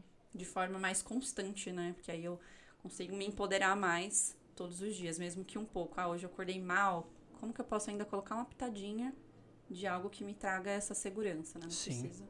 Você consegue, assim, você me disse que é, as queixas lá das pessoas, é tipo, ah, eu não tenho roupa, ah, eu, eu não sei me vestir, ah, isso, aquilo, ah, meu corpo é feio tal. Agora vamos pro outro lado, o lado positivo da coisa. Quais são o- as, as falas mais populares, assim, dentro da sua consultoria, depois da consultoria? Tipo, depois que passou por tudo, depois que rolou tudo, qual que é o discurso, geralmente, que você recebe? Vai, tipo, Ah, é o antes e depois É do... muito gostoso. Eu tenho clientes que, assim, elas vão ali do 880 realmente, assim, alimentando a personalidade delas. Eu tenho, eu tive uma cliente que eu tava falando essa semana que ela saiu muito também desse papel da menininha e foi para um mulherão, né? Ela entendendo o lado criativo dela, ela falou assim: "Nossa, eu tô começando a colocar mais cor, mais estampa, tendo autonomia para escolher as peças dela e ela sempre manda os looks dela lá para mim". E eu falo, é exatamente essa a proposta, né? Que você não fique dependendo de mim, do meu trabalho. Claro que eu não vou ter problema nenhum em ajudar, mas a ideia é que a longo prazo Você tudo seja- seja... sozinha, né? Então ela tem muita clareza. É, você faz escolhas ali respeitando quem você é, então faz compras erradas, né? Nossa, eu vou comprar uma peça sensual, sendo que eu não sou é, essa dominância do sensual. Hoje eu tive uma, uma cliente que a gente deu uma pausa por conta de demandas. E ela, fa- eu pedi pra ela fazer um exercício enquanto isso. E ela falou assim: Nossa, agora comece, começou a clarear muita coisa pra mim. Eu tô respeitando o meu tempo, tô entendendo algumas coisas melhor, tá fazendo mais sentido. Então, acho que é exatamente isso: elas conseguirem enxergar valor nelas. E elas trazem muito. Então, assim, a, é a mensagem que eu amo receber quando elas mandam uns looks, quando elas falam assim: Nossa, tô conseguindo fazer isso sozinha. Aí eu falo, deu certo. Elas estão conseguindo. Rolou. Porque rola, precisa também do comprometimento delas. Eu não faço isso sozinho. Você É o foco delas. Você é a terceira pessoa que fala isso, do 50-50. No episódio anterior, anterior não, do Dr. Miqueias, ele falou do 50-50. Tipo, não é. A gente é psicólogo assim, o É. dentista é assim, a consultora de imagem é assim. A gente traz o trabalho, oferece, né, presta serviço, mas a pessoa tem que entender e querer. É sempre assim, sempre uma troca, né? Você, não, de novo, mais uma pessoa passou aqui falando a mesma coisa, que tipo, é uma troca, tem que ter não a troca. tenho dúvidas. Porque é igual a gente vai pra academia. Uhum. Se eu vou lá um dia e volto daqui um mês, o meu resultado não vai ser igual da pessoa que vai todos os dias. Exato. Né? Que busca esse equilíbrio, tem uma alimentação saudável, dorme bem. Então é um conjunto. né? Se a pessoa ela se dispõe a fazer, ah, então eu vou de vez em quando, a mesma coisa na terapia. Eu, ah, eu vou um dia assim, aí eu falto, vou. Quando é- a- começa a acessar a demanda, eu hum, vou faltar, não quero falar sobre isso agora. Aí, claro que tem a questão do tempo, mas se você não tá ali entregue 100%, o resultado não vai vir também da forma que você espera. Sim, verdade. Porque a gente não faz isso sozinho. Não faz milagre, né? Não. Uma andorinha não faz verão. Freud não, não, faz, não faz esses milagres. Verdade, verdade. Mas me diz, assim, quando você faz a consultoria, você faz a consultoria com, com as mulheres e tudo mais, e aí existe, tipo, uma, um retorno, não necessariamente o retorno que você faz, mas, tipo assim, depois de um tempo, a pessoa entendeu, e ela, opa, Ana, preciso de você de novo, que eu acho que mudei de ideia, mudei de estilo, mudei disso aquilo. Rola isso? não, não tive ainda. Não tem, tipo, uma Eu reconsultoria? deixo um tempo, assim, de... Como se fosse uma mentoria, né? Pra gente ir trabalhando juntas. Essa cliente que eu citei, né? Dela trazer o lado criativo.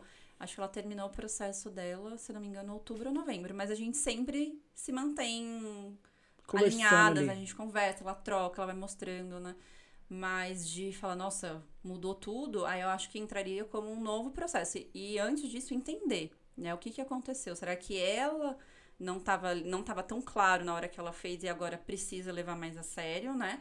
Ou o que, que se perdeu nesse percurso, né? Porque também entra muito. Se, se eu fiz algo errado fora dessas expectativas, então eu vou ter que trabalhar ali e repaginar. Agora, se foi ela que não passou o objetivo com clareza, nossa, eu queria ser uma pessoa alegre, agora eu sou uma pessoa séria.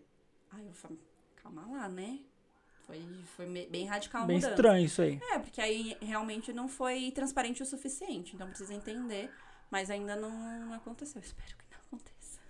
Não, não vai acontecer. Vamos torcer pra que não. Eu já tive uma cliente que ela, na época que a gente tava terminando, ela descobriu que tava grávida. Hum, Aí eu falei pra ela, né? Ela falou, talvez eu precise de ajuda, porque aí eu não sei exatamente como manter meu corpo da forma que eu gosto, estando grávida, né? Mas a gente falou poucas vezes, mas eu acho que ela tá conseguindo se virar bem. que bom, que bom, porque a questão da gravidez mexe muito, né? Muito. Demais. Sim. Teve alguma cliente sua que você ficou emocionada? Ou com depoimento, ou com alguma atitude, ou com a situação dentro da consultoria, alguma coisa do tipo? Sim. Todas elas mexem comigo de alguma forma, mas tem duas, assim. Uma que, quando eu fiz um sorteio de final de ano para colocar assim, por que, que deveria ganhar o desconto de, da consultoria para escolher um serviço, ela me trouxe um texto, assim, que eu fiquei arrepiada, assim, contando da história de vida dela. Foi bem impactante. E uma outra que é essa do personal shopper, que é uma mulher plus size.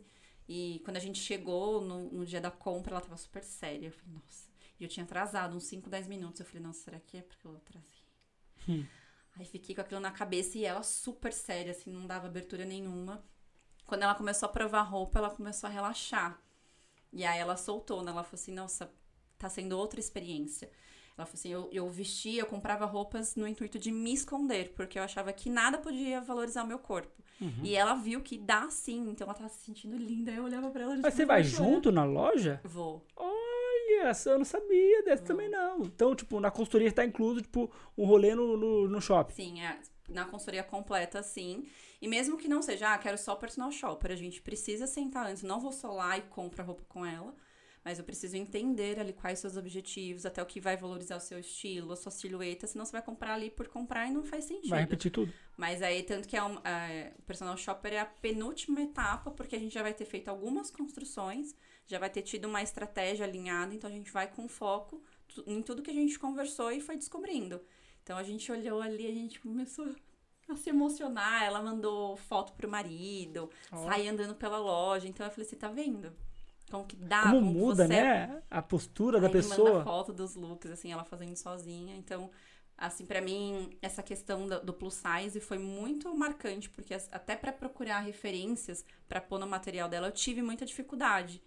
Falei, caramba, você joga aqui e fala mulher plus size e não vem. Não vem, não vem. Nossa, é, o, eu é o fico- mundo, a sociedade que impõe a beleza X, É, Y, Z. sempre a mulher branca, loura, não sei o quê. Nada contra, né? Mas a gente tá falando de representatividade. A gente tem mulheres de todos os tipos de cores, formas, tudo.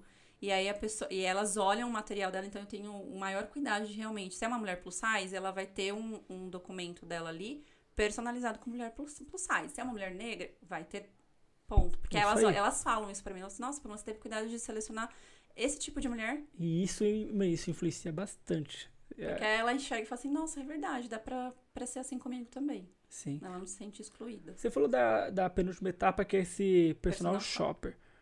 Quais são as etapas da sua consultoria? Nossa, são várias. Ah, fala aí, a gente vamos, tem vamos ver se em te lembra. média de nove encontros. Então a gente tem os alinhamentos, a gente tem coloração pessoal, tem o diagnóstico de estilo, a parte do visagismo. É, aí a gente senta pra fazer a estratégia, então eu vou dando o devolutivo do estilo e do visagismo. Closet detox, personal shopper e montagem de looks. Caramba, velho, muita coisa.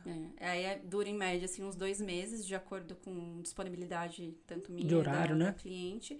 Porque eu gosto de fazer um encontro por semana, pelo menos, porque se a gente faz tudo de uma vez, é muito cansativo, é muita informação pra elas Aí não rola também, porque ela vai achar um saco e eu falar, não quero mais essa bagaceira. É, porque a parte, por exemplo, de coloração pessoal é muita informação. Se eu coloco mais alguma coisa ali pra elas, coitada, Dá um ela na é. cabeça. é muita coisa. Entendi, entendi. É legal saber disso, porque é, eu te chamei exatamente pra isso, pra elucidar minha dúvida, porque geralmente quando eu trago alguém aqui é pra tirar minha dúvida, né? E aí por quê? Porque eu entendo que minha dúvida é de outra pessoa também, Com né? certeza, sempre temos. Ah, que legal. E na próxima vez que você vir aqui, eu quero um negocinho na, Coloração. na cara aqui no, no percurso pra medir aqui o que eu tenho que Vamos fazer ou não. descobrir que você não fica bem de preto, já pensou? Então, e aí é, o- é um ponto que é interessante, porque você falou das vezes que eu não, que eu não talvez, talvez eu possa não ser de preto, né? Não, tô brincando. Não, mas pode sei. ser, mas pode ser, vamos supor que seja. Porque assim, eu sou um cara que eu tento usar sempre roupas neutras. É, raramente você vai ver usando uma roupa de cor, sei lá, é, outra cor, né? Então vai ser preto, branco, cinza. E jeans. Eu tô, hoje eu tô E preto. paleta aqui do, do fundo. E é, e a paleta do meu, da minha identidade visual, mas eu sou um cara assim, que não muda muito porque, eu não sei, acho que por ser homem também, homem, é, são poucos homens que têm esse, esse senso de, tipo, vou me arrumar pra ficar assim, assado. Eu sigo um cara que, che- você deve saber, o macho moda, aquele ruivinho lá tal. Não, Não, sabe? Acho que, acho que É, não. ele é famoso entre os homens, então. É, Tô por fora. é, ele é um cara que ele se veste, pá, bonitão, sabe? Ele, ele tem esse quê de se arrumar. Ele com certeza tem feito consultoria de imagem. Com certeza. E, tipo, ele, ele traz isso, né? Eu não sei se ele é consultor de imagem, acho que não. Mas é, ele sabe se vestir. Eu acho que é na paleta tem preto, porque só tá de preto. Mas Pode ser estratégia pode ser também. estratégia também. Danadinho. Exato. Mas é que tá. É, eu, por exemplo, uso preto, tudo neutro, roupas muito simples ou muito. é, sem muita, muita informação, então muita cor, porque eu não sei. Agora, não pensando só no caso de eu ser, mas no geral. O que, que você diria pra pessoa como essa? Qual dica você daria pra pessoa que acha que é melhor não usar nada diferente porque não sabe se vai dar certo? Uma dica, não precisa ser. Porque talvez ela vai precisar de uma consultoria de verdade, mas uma dica que você daria. A gente tem dentro da consultoria, na parte de coloração, a gente usa o círculo cromático, né? Por exemplo, para direcionar possíveis combinações de cores Uhum. que funcionam melhor, né? Então, assim, o círculo tá aqui como um direcionamento, são cores que realmente combinam entre elas. É, e aí, de repente, ah, bom, já que eu gosto de usar o jeans e o preto, de tentar pelo menos colocar algum ponto de cor. Né? Seja no sapato, um relógio, um acessório que dê pra. O meu sapato é preto. também, né? Também, eu então. Mas acho que você ia se dar super bem pro meu marido. O meu. é, Homem é assim, jovem. Você não tá entendendo? Homem é assim. Meu, todos os meus sapatos. é, eu não tô zoando você, eu tô falando sério. É, meu sapato, é, é o terceiro sapato que eu compro igual esse. Preto e, E com é a igual, borda. né? Aham. Gente, o que É o terceiro sapato que eu compro assim, ó, preto e, e com a bordinha bege. Sim. É o que eu compro Ele, sempre. acho que ele tem um. Já teve um. É, desse. conse- homem é assim, relaxa. Homem é assim, homem é, é básico. E eu não Eu sei. fiz a coloração dele. Na hora E que ele eu é fui preto? fazer, ele falou: não adianta fazer. A minha, a minha paleta é vermelho, cinza, branco e preto. E aí? Foi? Na dele deu. Ele é uma cartela de inverno, então Olha, a- ele te quebrou, hein? Deu ali. Ele Você a queria, né? cartela de inverno traz cores o, mais puras, né? Então, preto, branco, nem todas as cartelas têm isso, né? Tem um off-white, por exemplo, ou um chumbo mais acinzentado. Uhum. Mas aí tem uma variedade de cores. Então, assim, não sei nem quantas cores comportam dentro de cada cartela. A gente consegue, no dia da conversa, um- no mínimo ali umas 30 cores. Então, não só tem o preto e o branco, mas que tipo de azul, que tipo de amarelo, e a gente vai nas combinações ali. Pra quem não tem tanta facilidade em combinar cor e tiver acesso ao círculo cromático, eu sempre recomendo o monocromático, que é uma única cor, ou cores análogas, que são cores vizinhas. Então, um verde e um azul, que são cores mais similares, que tem Mais um baixo próximo. contraste, e aí também a pessoa consegue se sentir mais é, confortável nessa combinação. Porque cada tipo de harmonia também traz uma representação de comunicação. Uhum. É mais elegância, mais criatividade, mais ousadia. Então, precisa estar ali interligado com o que você tem de interesse. Eu tô combinado? Preto, jeans e preto. Tá, né? Você acha que o preto é minha cor, talvez? Você acha? Eu sei que eu preciso de consultoria, eu sei, mas você acha que, que o preto é ok, assim? Não sei. É é isso que eu falo, assim, que a, a O pessoal pergunta um monte de vezes coloração- assim pra você, né? Hum? Ah, o que você acha dessa aqui? Você acha que combina? Do nada, né? Igual eu tô fazendo agora. Até que não perguntam muito. Graças a Deus. É, tem gente que quer muito fazer no online. E eu, particularmente, não Ah, não acredito. dá. porque tem aí tecnologia que interfere, enfim. Não dá, não dá. Mas eu já tive clientes, nossa, o preto realmente me salva. E na hora que a gente coloca ali as cores profundas, pesa o olhar, fica com mais olheira. Então a gente fala, Eu não quero Não passar dá. por isso, não. Mas o preto não necessariamente tem, é uma fácil combinação. É. É, Você tá combinando porque aí você trouxe na blusa e no sapato. Se você tivesse com cores muito claras e põe um preto, ele pesa muito. É verdade. Não cria tanta harmonia. Então, coloração, né, a gente fala muito de repetição e harmonia. Sim. É. Vamos fazer para descobrir Ah, tirar essa dúvida. Vamos saber. Eu quero, saber, eu quero de verdade saber se a- a- na minha cartela tem preto. Eu, quero, eu tenho que saber disso. Eu São tenho. 12 opções de cartela, né? Vamos ver em qual que você, que você vai Meu estar. Deus do céu. Tem que ver se é um, um subtom frio, um quente, neutro frio, neutro quente. É um monte É uma loucura, né? E o pessoal pensa que é só simplesinho assim, ah, isso aqui e tal. Não, o negócio é É sério. profundo, é sério. Não é só profundo. saber ali que cor fica melhor, mas também usar com, com estratégia. Essa semana eu fiz uma cliente que a cartela dela deu primavera quente, mas ela se identificava com o outono escuro. Que são Uhum. cores diferentes, uma com intensidade maior e outra mais terrosa. E aí a gente vai trabalhar com essa estratégia de cores mais terrosas, porque tem mais a ver com a personalidade dela, e ela vai equilibrar na maquiagem e o cabelo com as cores da cartela dela. Entendeu? E é que tá. O desafio. Qual que é o maior desafio que você, que você encontrou numa consultoria que você fez? O maior desafio, tipo, mano, isso aqui. Hum, Ah, eu acho que talvez resistência da cliente, né? Eu acho que é, elas talvez podem chegar na informação e achar que tem que ser daquele jeito, né? Na coloração é onde tem mais dificuldade. Falo, gente, a coloração aqui, a sua cartela é um direcionamento. Você não é obrigado a usar só as cores da sua cartela. Eu não uso só as cores da minha cartela. Né? Mas como que você pode equilibrar? É te dar realmente mais liberdade sobre isso. Então, acho que a coloração é onde elas mais têm dúvidas, mais dificuldades. E elas ficam com medo ainda de arriscar, porque não vai ser de um dia para outro que vai acontecer. Eu sempre falo, pratica, né? Talvez ela vai chegar em casa, o guarda-roupa dela é preto e branco e cinza. E aí, como ela vai fazer? uhum. Conforme ela for comprando novas peças ou trazendo para maquiagem, aí ela vai dando esse tom. Sim. É, acho que a pergunta que eu vou te fazer entra naquele, nessa etapa que você fala de guarda-roupa detox. Para se vestir bem, é preciso ter um monte de roupa? Porque tem, assim, as mulheres, elas, elas têm muito mais roupa que homem. É. E às vezes cai no que você fala de, de dúvida, ou de não saber o que cabe, o que cabe no, no perfil dela, de, de não saber, vai lá e compra de tudo. O que, que você acha? Você como consultora, pra se vestir bem tem que ter um monte de roupa ou dá pra, tipo, se virar com, sei lá, umas 10 peças de roupa? Um exemplo, quando eu falo 10 peças de roupa, vamos supor assim, 5 calças e 5 camisas ou Tá. 5 coisas. Tanto que quando a gente vai lá pra montagem de looks, a ideia é versatilizar o máximo de peças, o máximo de peças possíveis. A gente pega, por exemplo, uma calça e aí a gente vai variando o sapato e a parte superior, uma blusa, uma camisa. Então a gente consegue criar ali no- em quatro horas cerca de 30, uma média de 30 looks. Eu tento o máximo possível de, de looks que elas ficam ali com, com esse portfólio, né? De lembrar, nossa, isso aqui combina com isso. Então, quando eu tenho um guarda-roupa que tem afinidade entre as cores, entre o meu estilo, é muito mais fácil para eu combinar. É, e não necessariamente eu preciso ter um guarda-roupa recheado. Eu, particularmente, eu tenho bastante roupa. Eu gosto, mas eu costumo usar Mas você usa todas. tudo. É, Tem mulher aí que não tá usa roupa e ponto. fica lá parada, né? Aí se você vai na parte da revitalização, a pessoa fala: Ah, eu não uso isso daqui há uns 5 anos. Ah, mas eu não vou. Ah, vamos tentar mais um pouquinho. Você não usa há 5 anos. Você vai usar agora por causa de quê?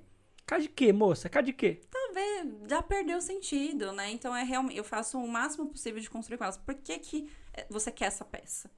A não ser que tenha um apelo emocional. Eu tenho peças que eu não uso, mas porque tem um apelo emocional de que eu usei no, na minha sessão de fotos de pré-wedding, né? De casamento. Então eu deixo ali guardado, mas eu sei que, é, que, é que são poucas, são três peças, e é um valor emocional e ponto. Então, Ah, é entendível.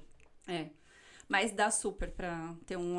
Tem gente que trabalha muito com a ideia de um armário cápsula, que é realmente ter um, Eu já vi um desse um aí, mas guarda-roupa eu- mais enxuto. é, é difícil, hein? Eu acho É. assim, pra mulher deve ser desafiador ter um Pra quem tem dúvida, eu acho que é até melhor ter um armário cápsula, É. que aí ele não se perde. Ainda bem que eu não sou mulher. É. Por quê? Porque eu sou a pessoa que se me der mais de duas opções, eu já fico meio pá, sabe? Fico- Será? Mas você es- escolhe o, o padrão. Por que será? Você Porque... vai ali no tênis É, preto, camiseta por- preta. porque eu me dou esse limite, porque aí eu já tentei, você acha que eu já tentei? Sem, eu leigo, sem saber de nada de consultoria de imagem, já tentei mesclar, não, não rola, não, não, não, não consegui.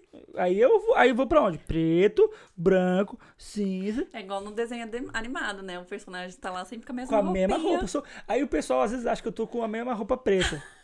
Ué, Porque, ó, você tem as 10 camisetas. eu tenho, eu tenho, eu tenho acho que umas cinco camisetas pretas. Ai, meu Deus. Tenho, eu, eu não tô brincando. Teve um ano, ano passado foi. Eu te dei uma preta. Você me deu uma preta também no aniversário. Porque ele. conhece, né? Exato. Mas por quê? Polo preto tem umas quatro. E ele deu uma polo preta. Ano passado eu tava no story do Instagram e tal. E aí. Uma pessoa falou assim: Ah, você, tá, você não troca de roupa, não? Brincando Ah! comigo, né? Aí eu falei, aí eu falei, ó, gente, aí eu respondi no story, falei, olha, a pessoa mandou pra mim, falou que eu só uso roupa preta, comecei a tirar do guarda-roupa. Uma preta, duas pretas. Eu tirei umas 10, assim, ó, aí, ó, tá aqui, gente, entendeu? Eu tenho um monte de preta, eu vou trocando. Se você prestar atenção, você vai perceber que às vezes uma é polo, outra é, é gola careca, você vai perceber. Mas geralmente é preto. Detalhes. Isso. Então, é que tá, eu, eu não posso ser mulher porque eu vou escolher sempre. Eu, eu não, porque eu ia ter que escolher um monte de coisa, né? Aí eu sempre escolho uma só pra ficar assim, entendeu? E aí, normalmente, você ganha presente já certo ou as pessoas erram? Então, as pessoas que me conhecem, como o Vitor, por exemplo, ele já sabia. Não tem erro. Tem. Não, não já sabe. Mas aquelas pessoas que não me conhecem vão errar. Aí eu deixo lá e raramente uso e tá tudo bem. e a pessoa. tem gente que usa o preto assim como estratégia mesmo. Tem só peça preta por conta disso, né? Que quer trazer um pouco mais de força, de mais refinamento. Ah, é, enfim. não. É só porque preto é preto mesmo. Você Né? gosta. Só por isso. Você é apaixonado pelo preto, tá tudo certo. Não é que eu ame, né? Mas é a vida. É a opção que você tem agora. Mas eu gosto de preto pra caramba. Eu gosto de preto, de verdade. Eu gosto de mais. Imagina um pe... Ah, você... mas você tem uma, uma camisa. Camisa não, camiseta rosa, não tem? Tenho, salmão, vendo? parecido com essa cor. É, Eu gosto dela também, ó. Pode ser, hein? Ó, pode ser, ó. É. Abrindo minha mente aqui. Pode ser que role. Não é só preto. Verdade. Eu tenho a branca, tenho essa rosa que você falou. Sim, tem um A degradê. ver, um degradezinho eu tenho também. Mas zero estampa. Zero estampa. Não, não dá. O estampa é só aqueles meus shortinhos lá de, de, de praia, sabe? Que o pessoal usa. É isso aí só. Aí, florido. Camiseta florida? Eu Ah, eu tenho florido, verdade. igual- ó, Uma só. Umas duas, eu acho. Ah, tá bom. É, então. Mas tá indo, ó. Eu tô começando a abrir minha mente pras Tá coisas. vendo? Tem mais que você imagina. Você começou Verdade. falando que era só preto e o tênis preto aí, mas tem mais. Sim. Você falou também do ponto que, tipo assim, as mulheres. é, você, por exemplo, tem bastante roupa, mas você usa as suas roupas. Mas tem outro ponto que entra um pouco também na, na questão da psicologia. É, as mulheres, você já pegou alguma cliente que tinha um acúmulo, tinha uma mania de acúmulo de, de coisas, de roupa. Como é que você lidou com isso, se você já pegou uma pessoa assim? Tem. Eu tive duas e elas conseguiam já identificar isso, né? Não era nenhuma surpresa. É, tanto que elas falavam assim, nossa, eu compro pra tentar aliviar alguma coisa. Tem um vazio e eu preencho através da compra de roupa. E aí, claramente, eu indiquei pra, pra terapia. Uhum. Você não trabalhou com ela com a coisa da terapia, da, De da, da terapia, psicologia. não. Eu falo muito na reflexão, assim, por que, que você quer manter essa peça, né? Uhum. Na hora que você tiver no lugar e quiser comprar, essa peça combina com o que você já tem no guarda-roupa? Ela vai vir contribuir ou ela vai ficar ali só ocupando espaço? né? Então, eu puxo algumas reflexões realmente para que elas possam entender e conseguir trabalhar, assim, de criar essa barreira, né? Eu não preciso, né? Entender um pouco melhor de se precisa ou não. E, claro, que aí precisa de, de um apoio, de um psicólogo para Teve esses casos. Teve esses casos, tipo, que foi bem forte que você teve que indicar pra terapia. Sim. Eu tive duas que. Uma foi, a outra eu não sei, não cheguei a perguntar, porque eu também não gosto de ficar. E aí? Ela tá, embaixo, ela tá embaixo da pilha de roupa. É, porque aí senão a pessoa fala, nossa, mas tá me pressionando pra ir pra terapia. Não, eu, eu jogo e aí cada um vai no, no seu time. Uma ela compartilhou comigo, até falou esses dias que precisou interromper, porque foi nesse feeling aí do que você tava falando da sua. E aí tá procurando um, um outro terapeuta, mas foi, foi, foi verificar, assim, porque tinha a questão do consumo, é, de autoestima, né, dela achar que ela não era boa o suficiente, então foi trabalhar as coisas que ela já conseguiu identificar. Então sempre Entendi. tem. É, não deve ser fácil, né? Que aí a gente se cobra muito também, né? Eu acho que ao mesmo tempo que elas conseguem visualizar ali, nossa, eu, eu compro por impulso, deve ser fácil de, de aceitar, né? Porque só ela sabe o porquê que ela tá comprando no excesso. E ela percebe, na hora que ela chega em casa e vai lá pra guarda-roupa, no guarda-roupa, ela percebe. Dá o Ela- vazio. isso, ela bate na hora, tipo, que, que merda, por que eu fiz Sim. isso, né? Por que eu comprei, por que isso, aquilo. Ela sabe. Há anos atrás eu tava nessa posição, assim, eu fazia terapia com a minha terapeuta de hoje.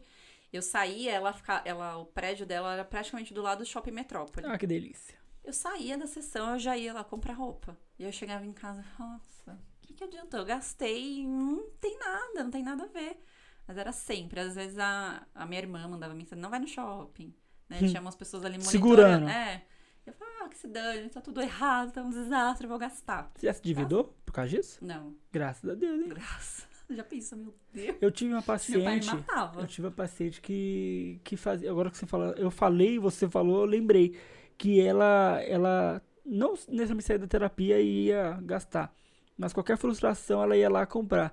E aí ela nem chumpa o cartão, só vai. Uh, uh, aí vem aquela lá, né? A, a fatura chega. Meu Deus.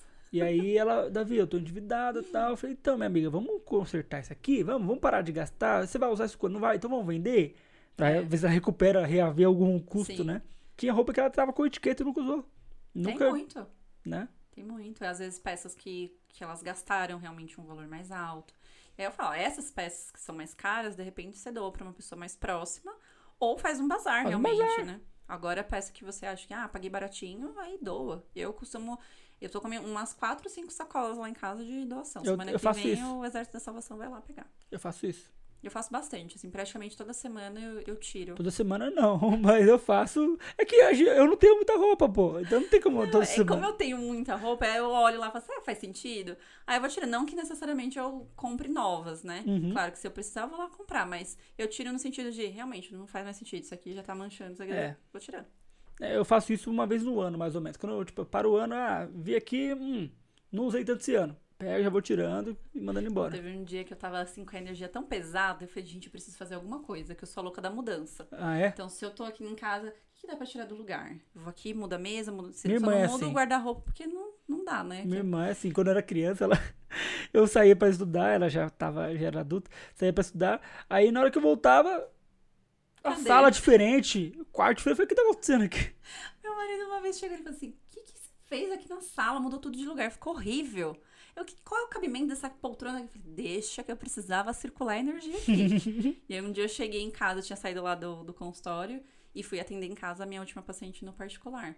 Nossa, mas eu tava sentindo que alguma coisa precisava mudar de lugar. Nossa, catei, tirei tudo do guarda-roupa.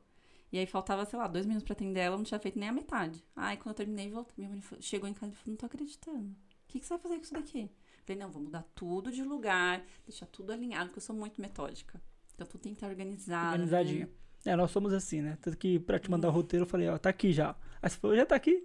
tá aí, ó. Pronto. Ah, aí- rola a identificação. eu Perfeito. Obrigada. Me acho desse Gente, eu jeito. prefiro. Não, até, Não até, tem erro. Você falou no WhatsApp, meu, não tem como, gente. Tem que ter organização, não dá. Eu, se, não, se eu vou num lugar que tá bagunçado, já fico assim me coçando aqui. Ih, Né, tá acontecendo aqui. Tem que ter, gente.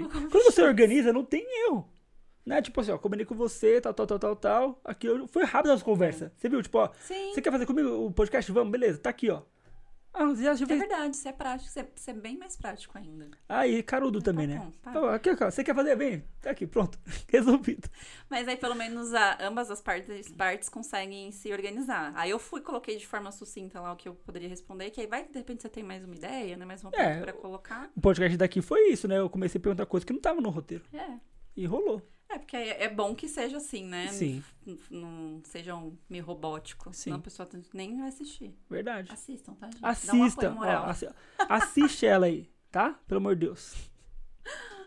Enfim, é, chegando no fim da conversa, é, eu costumo perguntar sempre para um convidado que ele gostaria de indicar um livro, um, um Instagram, um canal de YouTube, alguma banda, uma playlist no Spotify, o que quer que seja. Qual que é a sua contribuição para mim e para o pessoal que está assistindo você agora? O que, que você indicaria pra gente? Ah, assim, eu, eu acompanho tantas coisas, né? Eu pensei, assim, em possibilidades de Instagram e tal, mas é, é muito aleatório. Então, eu trouxe até o livro que eu tô lendo, que pra mim fez muito sentido, que é Micro Pequenas Mudanças de Hábitos, é, que traz muito realmente desse comprometimento que eu tenho com, os meus, com a minha rotina, com os meus objetivos. Mostra pra câmera aqui para o pessoal dar uma olhadinha. Micro pequenas mudanças de hábitos que mudam. Ô, peraí, eu tô lendo errado? Eu tô lendo errado ou tá certo? Não, tá Ah, certo, tá. né? Mudam tudo, não li embaixo, tudo. Do BJ Fogg, PHD. Fala muito de, de comportamento mesmo, né? Fala, e essa palavra vem muito forte, comprometimento, comprometimento. Então, às vezes, quando eu dou uma escapada, porque eu sou muito planejada. Só Uhum. que aí tem hora que dá uma fuga, assim, a ansiedade vem, pega e fala, ah, tô em Nárnia. E aí, isso daqui tem, tem me feito voltar pro, pro eixo. E aí eu pensei, você falou playlist, eu tenho duas playlists que eu criei no, no Spotify. Deixa eu lembrar o nome. Que eu seleciono, mas assim, Depois você me manda o link. É, pode ser. E aí eu coloco também na descrição do, do vídeo. Eu, colo- eu acho que é Sua Versão e Empodera Mulher, que é um pro- o Empodera Mulher é um projeto que eu tô construindo com uma amiga que é Ah, que legal. E a gente vai trazer essas vertentes de estilos, de arquétipos, porque ela é junguiana e a gente vai tentar casar Você vai voltar aqui questão. pra falar disso depois? Quando tiver pronto? Podemos, podemos. Já tô te convidando. Viu? Estou carudo. E prático. Assim que estiver pronto, a gente, a gente tá construindo desde o ano passado, mas ela tem aí as questões de timidez dela, fica ali empurrando pra ela avançar mais com o Instagram, mas ela tem o tempo dela. Mas Sim. vai sair, vai ficar, tá ficando bem legal. Quando sair, fluir, você me avisa Te pra aviso. gente fazer aqui e você explicar tudinho. Fechou, super top. Legal. Show de bola. E esse outro livro é o quê? Ah, esse é um outro que eu leio, tô lendo também, que é Psicologia Fashion. Psicologia Fashion. Que fala muito dessa consciência. Será que tá pegando? Tá pegando. Eu, é eu que tô lendo aqui. Dessa consciência realmente voltado para a forma de vestir, trazendo essa potência para nossa marca pessoal, né? Marca pessoal, quando eu falo, se a gente for parar para pensar em algumas figuras, sei lá, Gisele Bündchen, Anitta, se a gente for falar alguns elementos físicos de comportamento, a gente automaticamente se remete a essas figuras porque elas estão bem consolidadas, né? É bem construído. Eu falo muito da Anitta no sentido de, para qualquer evento que ela vai, ela consegue manter o estilo dela sensual, aquela mulher poderosa. E às vezes ela não tá com roupa sensual. Exatamente. Às vezes ela vai para uma premiação onde ela precisa, né, ter um dress code diferente do show e ela vai ainda assim com a essência dela, você fala, não tá montada. Exato. Verdade. Tipo, você não, você não é forçado, né? É. Não tá ela forçada. a consegue transitar bem, assim. É, ela deve ter uma costura top, não é você não? Não sou. Anitta, É, Anitta, chama a me Pâmela. chama. Chama a Pâmela. Legal. Nossa, obrigado. De verdade, sua Obrigada. conversa, a nossa conversa foi ótima. Fluiu, Adorei. Eu também. Foi mais fácil do que eu imaginava. Não é, o pessoal fica com medo. Gente, vocês que já foram convidados, não fiquem com medo. É de boa. Eu sou uma pessoa legal, eu sou um bom host que fala, né, quando eu- o, o ah, sim, o host. Eu sou um bom host, eu converso antes, troco ideia, fica de boa. Olha, Mas acho fluiu. que as pessoas não têm medo de você, tem medo do, Do, tá da lá. câmera, é, né? Lógico, e do jogador maior, que tá aí atrás da, maior da, atenção. da tela. Nossa, eu falei com essa minha amiga do projeto, eu falei, eu vou até com uma golinha um pouco alta, porque aí Nada. disfarça meu pescoço vermelho. Nada, você ficou de Nossa, eu boa. sou super descontraída. Não, você ficou de boa. Jamais. Você ficou de Só boaça. bateu aqui no microfone. Não, isso aí todo mundo bate. Eu também bato aqui também, tranquilo. Mas obrigado de verdade. Obrigada pelo convite. Ah, legal. Pessoal, é, se vocês gostaram da, da nossa conversa, então deixem um like, curtam, compartilhem. Se vocês gostaram do trabalho da Pamela, vai lá no Instagram dela. Eu vou deixar o Instagram dela também no comentário aqui pra vocês. E eu também vou deixar, pedir pro Daniel. Daniel, põe aqui o Instagram dela. Fala seu Instagram. Almar. Será que vai dar pra entender o Almar, gente? Vai. Almar, underline, Pamela Lana. L-A-N-A. Vai porque o Daniel vai colocar aqui embaixo. Coloca Pamela Lana que vai aparecer ou meu perfil pessoal. Gente, não tem outra Pamela é Só, é, Acho que não, mas aí vai não que tá escrito lá, consultoria de imagem, psicóloga, palestrante, né? Aí sou eu mesmo. Perfeito. Então, sigam ela lá, top o, o, canal dela, top tudo que ela faz, tudo que ela falou aqui também agregou bastante. Então, fiquem bem, um bom descanso, uma boa noite, ou um bom dia para você, a hora que está assistindo, sei lá. Fique bem, tá bom? Beijo! Beijos, obrigada.